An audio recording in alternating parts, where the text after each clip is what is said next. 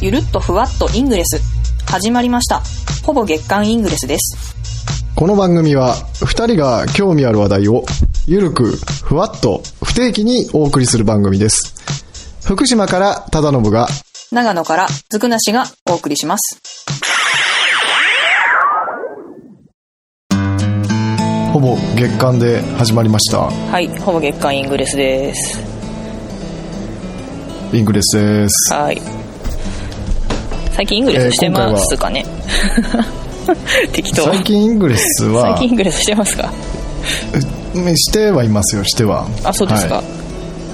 ええあのー一応水やり作業ぐらいはあそうなんですね。水やり最近してないや、あの全然まあとは言ってもあの3日に一遍から1週間に一遍ぐらいのあの頻度で。ほうほう。はい、まああのサボテンなのかなぐらいのペースで 水やりをしてほとんど水やりしてない。してなくはないけどしてない。みたいな。あのししかもあんまりあの動き回らないんでああ XM ですか？しょうがないですね。あれがたまらないんですつぶつぶがたまんないなんで、はい。あの水がないというような状況に。自分が水ない水不足。ええ自分が水不足あるあなるです、ね、感じになっております。はい。私は最近イングレスは、あの前話した活動量計があるので歩い歩きたいからイングレスやってます。なんかイングレスのために歩くっていうよりは歩くためにイングレスやってる感じですね。活動量計をうん。の数字を買いたいから。増やしたいがためにそイングレスをすると。そうです。昨日もなんかすごい寒かったのに歩いて3キロぐらい歩いたのかな。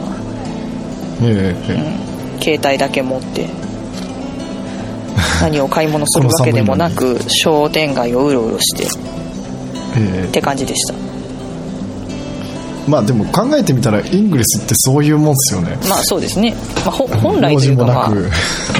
本来というか。本来というかまあそういう遊び方をするもの。ですよね、うん。まあ、ただなんかどっかここのポータルに行きたいとか言ってやってるわけじゃなくてなんかこう、ええ。歩くのを中断しないでこう移動するにはどうしたらいいかを考えるときにイングレスを見てあ次こっちのポータル行こうとかって言ってやってるだけなんで。なるほどなるほど、だから立ち止まらないですね基本的に。だからあんまり壊したりとかは時間かかるんでやらないです。ああ、まあせいぜいハックぐらい。に、そうハックしてちょっとデプロイしてええ。みたいな。ちょっとリンク貼ってみたいうんうんなはい。うんなるほどね。サクッとできることしかしてないですね。え。ええなんかあのイングレスについてこう収録しようと思ったんー、で、えなんか最近どうなってんのかなと思ってググってみたんですよ、ー、はいはい。なんかでも最近イングレスのニュースって少ないですね。そうなんですね。知らないって。この間話したプライムの話がええ。年、去年うん。の12月ぐらいにあって、なんかそれからあんまりなんかポケモン GO とかはそこそこあるみたいなそうですね。あとなんかあの「ハリー・ポッター」の「ポケモン GO」の「ハリー・ポッター版みたいなのが出るとか出ないとかっていう話もちょっと聞きました。はいはいはいはい。へえ「ハリー・ポッター」えー、なんで今なんかそんなたくさん作るとどうなっちゃうんだろうって気もしますけどね。だからこうあのポータル密集地にエージェントと、えーポケモンマスターと魔法使いがこう大乱闘ですよ。うんそこは俺んとこおらんとこだと。そうお互い主張するわけです。よそうです。もう縄張り争いですよ。奴ら魔法使いだ。やっつけろ、お前ちょっとスマホの画面見せてみろ。お前は俺の仲間じゃねえ。また違う争いが始まってしまう感じです。か分かんないけど。ゲーム間であの、え違うゲームが始まるんですね。ゲーム対ゲーム。みたいなちょっとよくわからない感じに、まあ、なるならないと思います。ですね、はいハリー・ポッターはハリー・ポッター好きですか？好きですか？って質問もどうなんハリー・だポッターは見ますあんまり見たことないですね。なんかちょっとこうなんだろう。西洋のちょっと生々しいギャグが結構多くてあんまり得意じゃないんですけど私。あそうなんですね。うん。なんかこう、まあ、ハリー・ポッターもきっとあのなんかハリー・ポッターのあの魔法使いの寮ってあるじゃないですか。魔法使いのその生徒たちがそれぞれ寮に振り分けられる。んです住んでるとこですよね。そうですそうです。あの寮が多分そのチーム分けとかになるんだろうなっていうのはまあ容易に想像できると。ころああなるほどね。ですね。で私はあの自分はレイブンクローだと思ってます。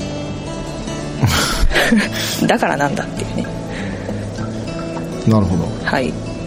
私はレイブンクローでした。終わり。あのなんせ「ハリー・ポッター」についてわからないんで何とも申し上げられないんですけど。うん私もよく知らないです。ハリー・ポッターもあの112ぐらいまでしか見てないのかな。はいはいはい。はい。うんなんかあのちょっとグロキモい魔法使いいっぱい出てくる。怖いみたいな。イメージです。なんかあのメガネのあの主人公の子がどんどん成長していくあのぐらいしかそうですね。わかんないですけどね。なんか成長著しい感じの。ええ。ええ。あの最後の方はもうなんか高青年になってましたけど。なってましたね。えちょっとそういうよくわからないものについて話すのはちょっと広がりがないので このぐらいにして。え そうですね、はい、いつもこんな感じです、えー。イングレスはでも本当やらない時期が結構長かった。は3ヶ月4ヶ月ぐらい？しばらくやらなかったので、久しぶりに開いたらあのなんだっけ？MUFG カプセルがなんか三角形の紫のカプセルになっていて、誰だお前ってなりましたよね。あのそれは私もなりました、うんななんだったあのあれ？のあと、あのー私もよくわからないんですけど、はい。あのあとあれですねアクサシールドがうん。イージスシールドですか？え？あそうなの？名前変わったんですか？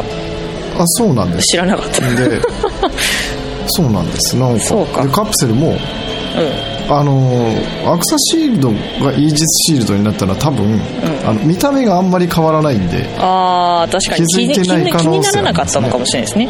確かに。それはあるかも、あと。ただカプセルはもう色からして違うんで、そうですね。形とかね。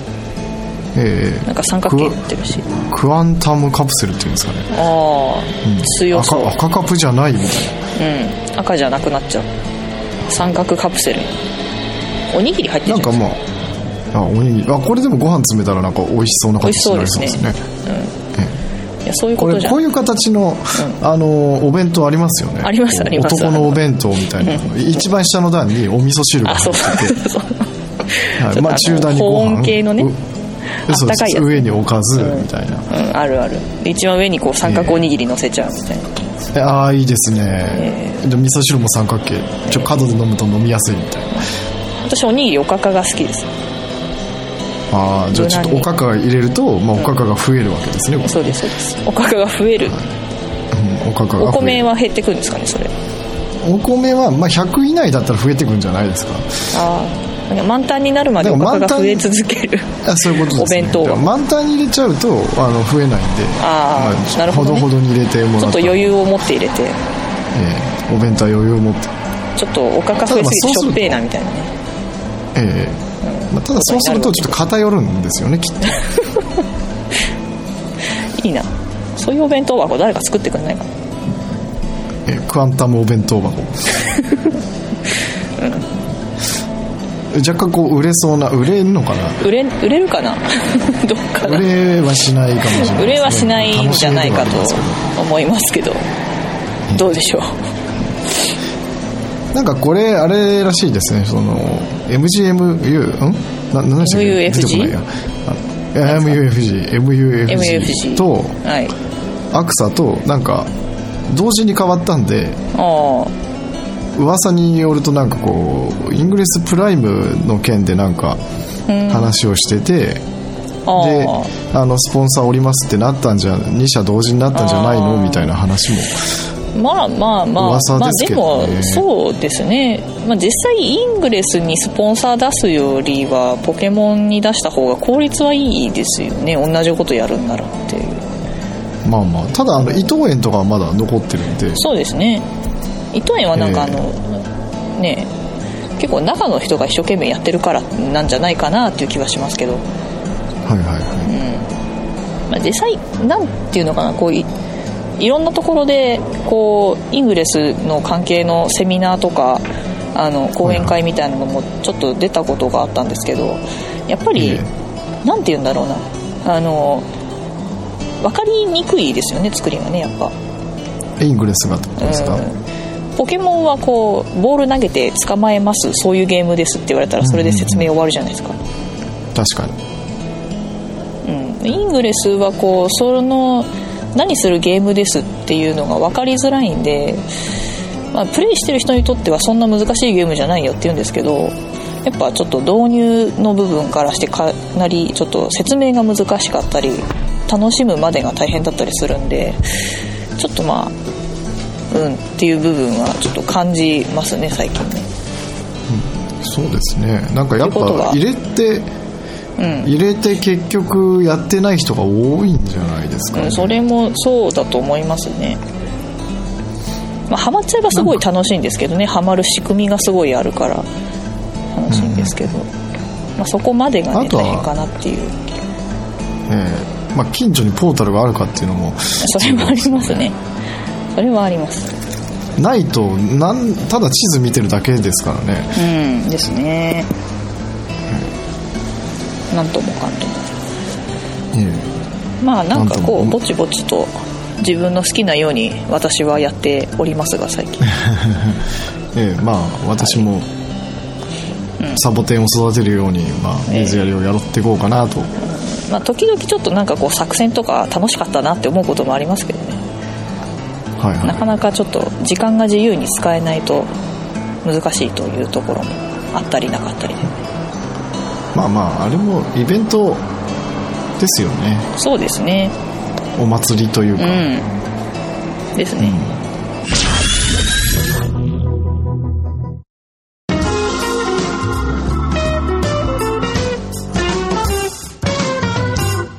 ほぼ月刊イングレス。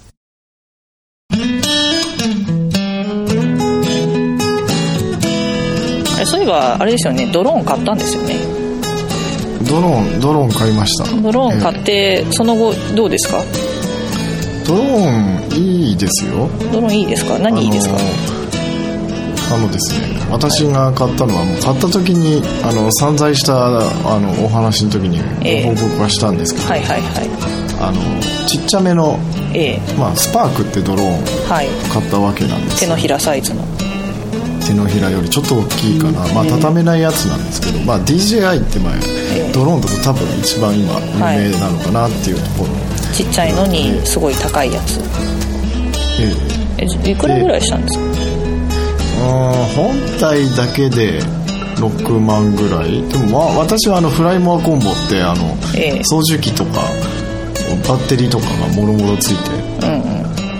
るので、まあ、10万切るぐらいじゃないですか。ね全部で10万はいはいくかいかないかぐらい。ええでそのちっちゃいやつで、はい。こう最近あのもう一個上のランクにあのマビックエアーってやつがえええ出まして、えありますね。最近あのすごいフェイスブックに広告が超出てます。私のとこ。ろあ欲しいからですね。欲しいマビックエア欲しいって言ってシェアしたからいっぱい出てくる、あのフェイスブックの広告はめちゃめちゃ正確らしいですよ。マジですか？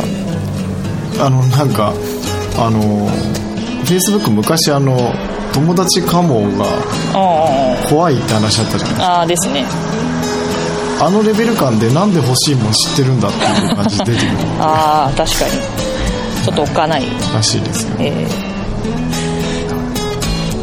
でまあマイビッグエアーが出てきてえあのめちゃめちゃあの評判いいんですよでまあスパークの場合あのちっちゃいんでまあ単体で飛ばしてると何とも言えないんですけど、うんうんあのまず、まあ、ドローンとしてどうなのかなっていうかあの機種比べてどうこうじゃなくて、ええ。ドローンがどうかなって話になると、はい。あの結構カメラやる人とかが言われてることが多いんですけど、あのカメラってあのこううまく撮ろうとすると結局のところあのカメラを変えたりとかレンズを変えたりしてもそのうん撮る場所が一番重要になるから、うんうん。あの空の上から撮るっていうのはどうやってもできないわけじゃないですか。確かに。だからそれができるっていうのは、あのすごくいいなっていうんです確かに。そうですね。確かにあの上からあの写真を撮ったり、まあ、動画を撮ったりすると、あのやっぱ今まで撮れなかったようなものが撮れたりするんで、はい。あのすごく楽しいですね、なんかあの撮影した動画をちょっと前送ってもらったと思うんですけどえもうすごい画質もいいしあのカメラもな揺れないしえはい。すごい安定して撮れてていいなと思いましたね。ええ。あの今なんですかねドローンあの飛んでると当然傾くんですけどね。れたりとか、うんそれをなんか吸収するジンバルってやつがついてまして、うんそれすごいいいですよね。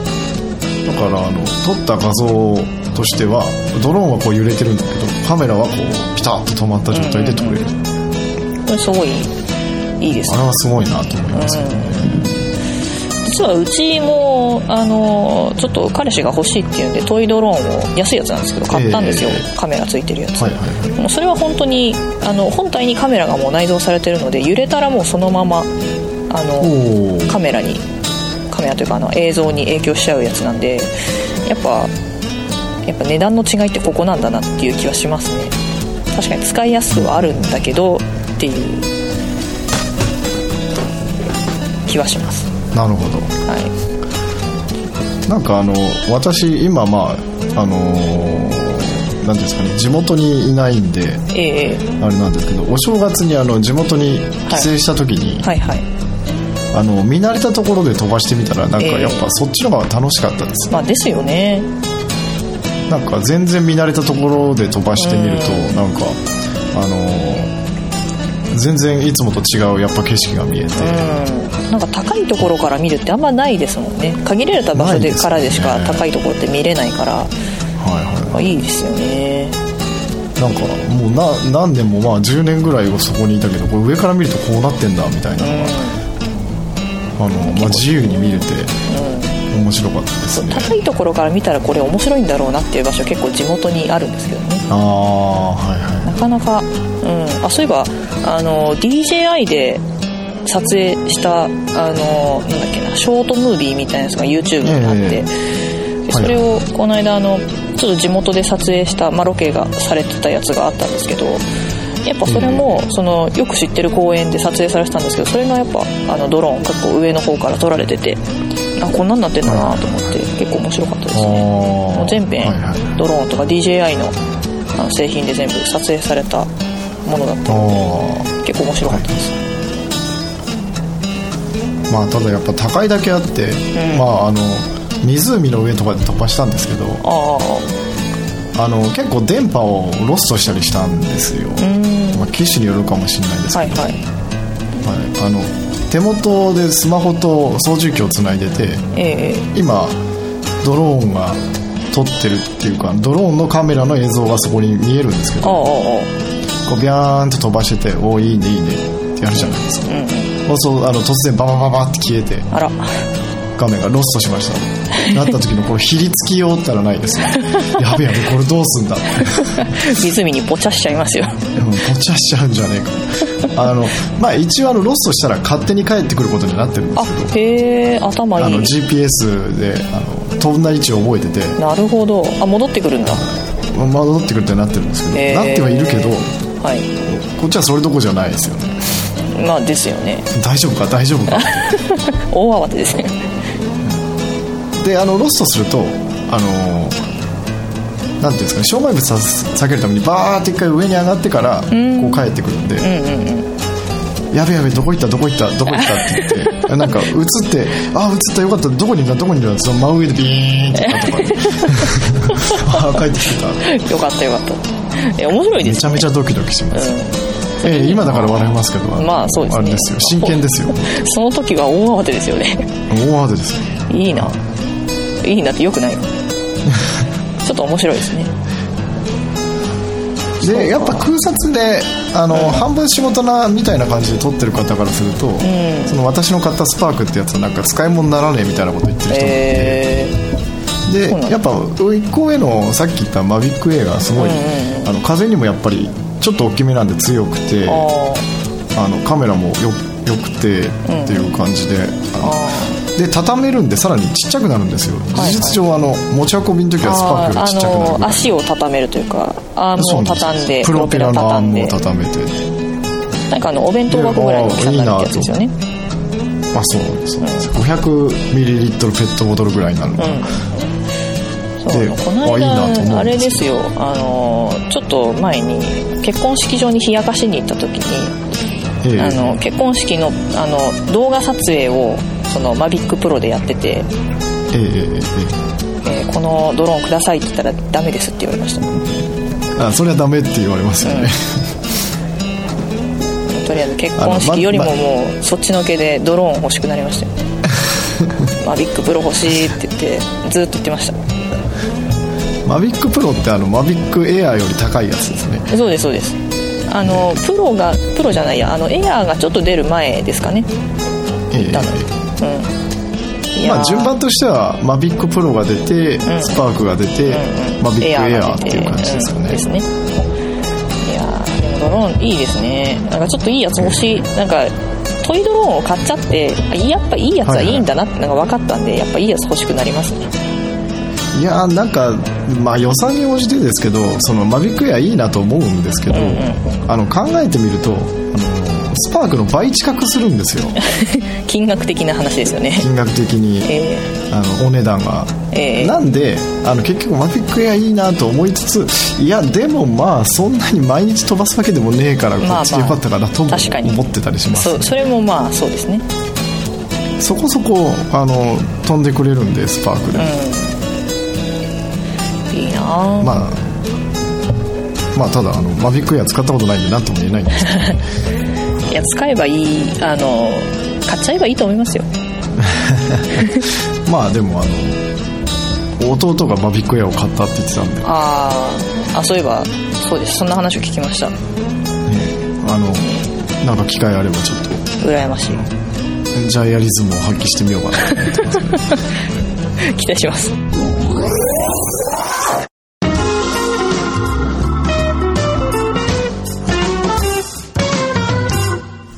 月間イングレス。ちょっとこの間ディズニーランドに行きまして。あでもなんか収録を収録っていうかこの番組始めた一番最初の頃に C に行ったって話もしたような気がしたんですけどええ今回はちょっとランドに随分前してたような気がするね、行きましてはあのディズニーランド今回行って初めて気づいたことがあのシンデレラ城は善光寺より小さいってことが分かりました。いそうなんですか？でも縦にはでかいですよね。えーとでも多分高さもそんなに変わらないと思いますよ。幅的には多分善光寺のは相当でかいですね。ああ確かに確かに。えっ、とあの要するにあの建物で比べた場合の話ですよね。建物で比べた場合。あの参道とかも含めて比べると多分善光寺の方がでかい。建物もでかい。どっちみち善光寺の方がでかい。善光寺の勝ち。勝ち負けの話じゃねえ。ってえーそうだからシンデレラ城こうじゃあシュッとしてるから高く見えるんですか？そうですね。あの遠近法的な ちょっとよくわかんない。どうなのかな？まああのディズニーランドに行ったんですよ。えええー。でついこの間つついこの間というかあの「アナと雪の女王か」あれが流行る前まではあの2月って長野県民感謝月間とかやっててちょっと安かったんですよ、あーやってました長ね野県民だと。今やってなくて。でもともとディズニーランドって冬の時期ってイベントがこうあんまりなかったんでそれでまああの2月って連休もないしそれでで長野県は寒中休みがあるからその寒中休みを狙って県民感謝デーみたいなのがあってっていうので、まあ、集客してたんですけど、まあ、アナ雪が流行ったからやっぱ冬にアナ雪のイベントとか、まあ、私が行った時もあのお城にプロジェクションマッピングしてアナ雪のイベントとかやってたので、まあ、それで多分集客ができるようになってで長野県民はこうお払い箱になったわけなんですけど。アナと雪の女王のせいで長野県民が迷惑してるっていう話ですね。そうですでも楽しかったですよ。すごい寒かった。どの辺が、まあ、寒いですえーと楽しかったあのなんだろう。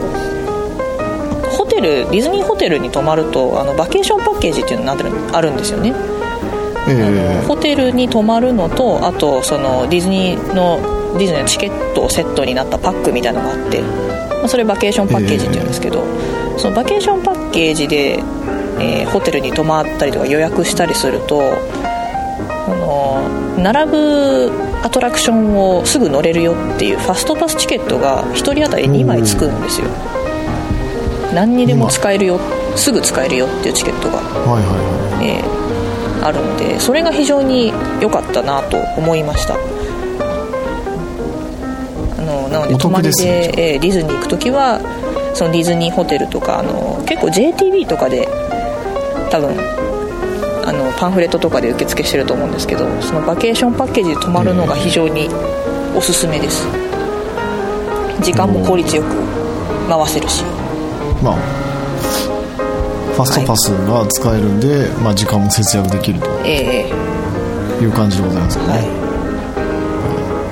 ディズニー攻略にぜひ、えー、限られた時間で全部回ると、はい、おすすめです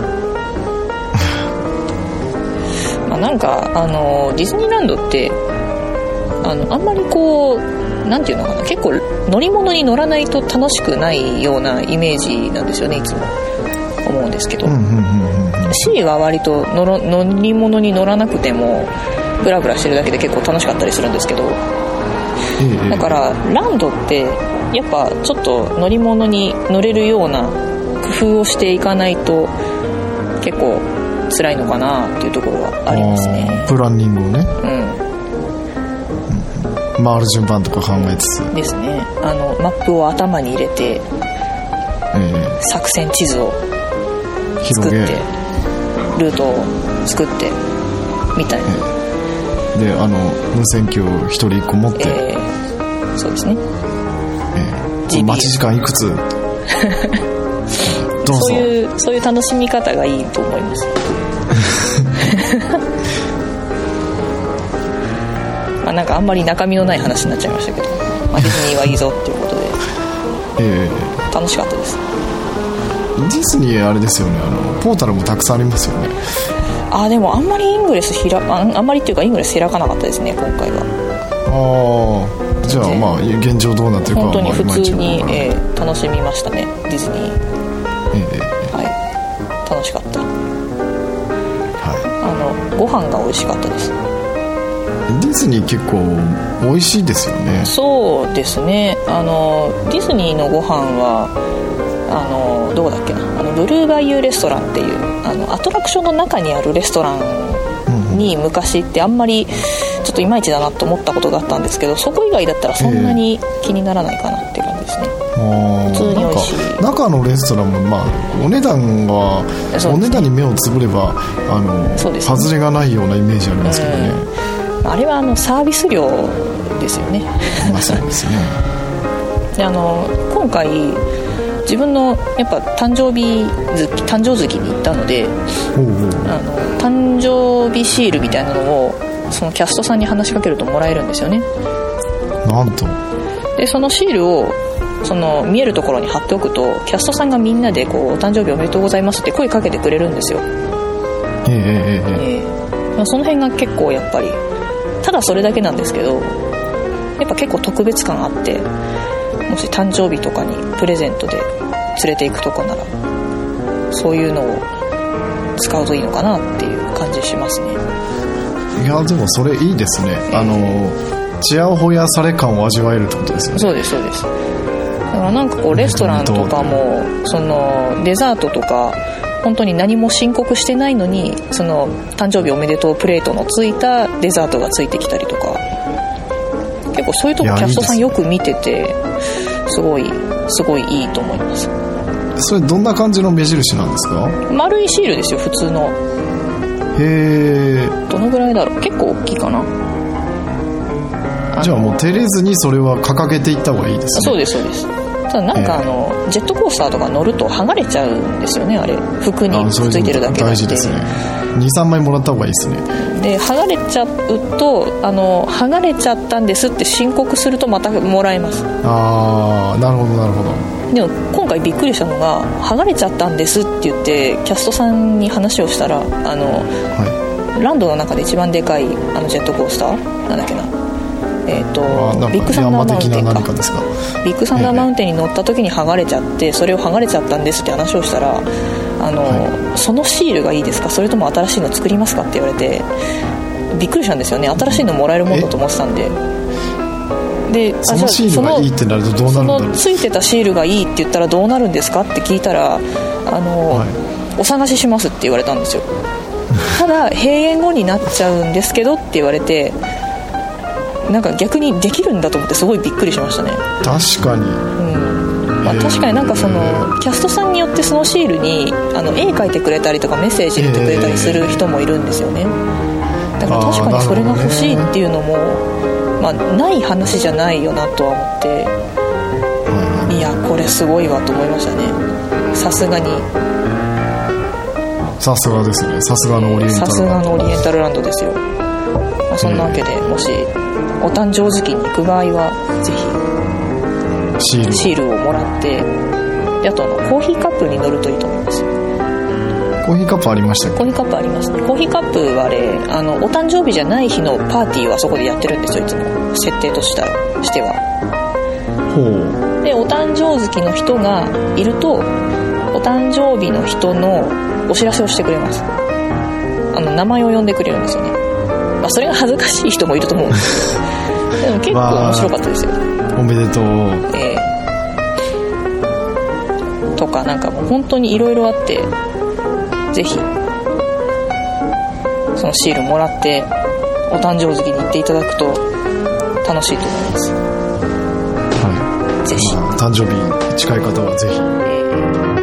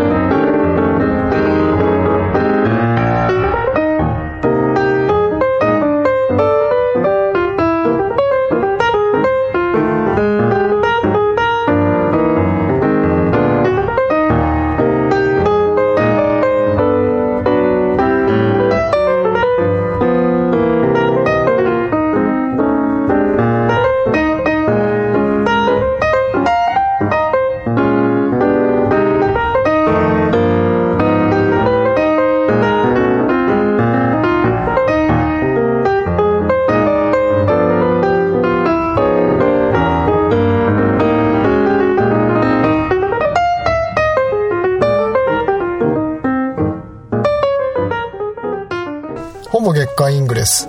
お送りしたのはずくなしと忠信でした。それでは次回の配信まで。楽しいイングレスライフを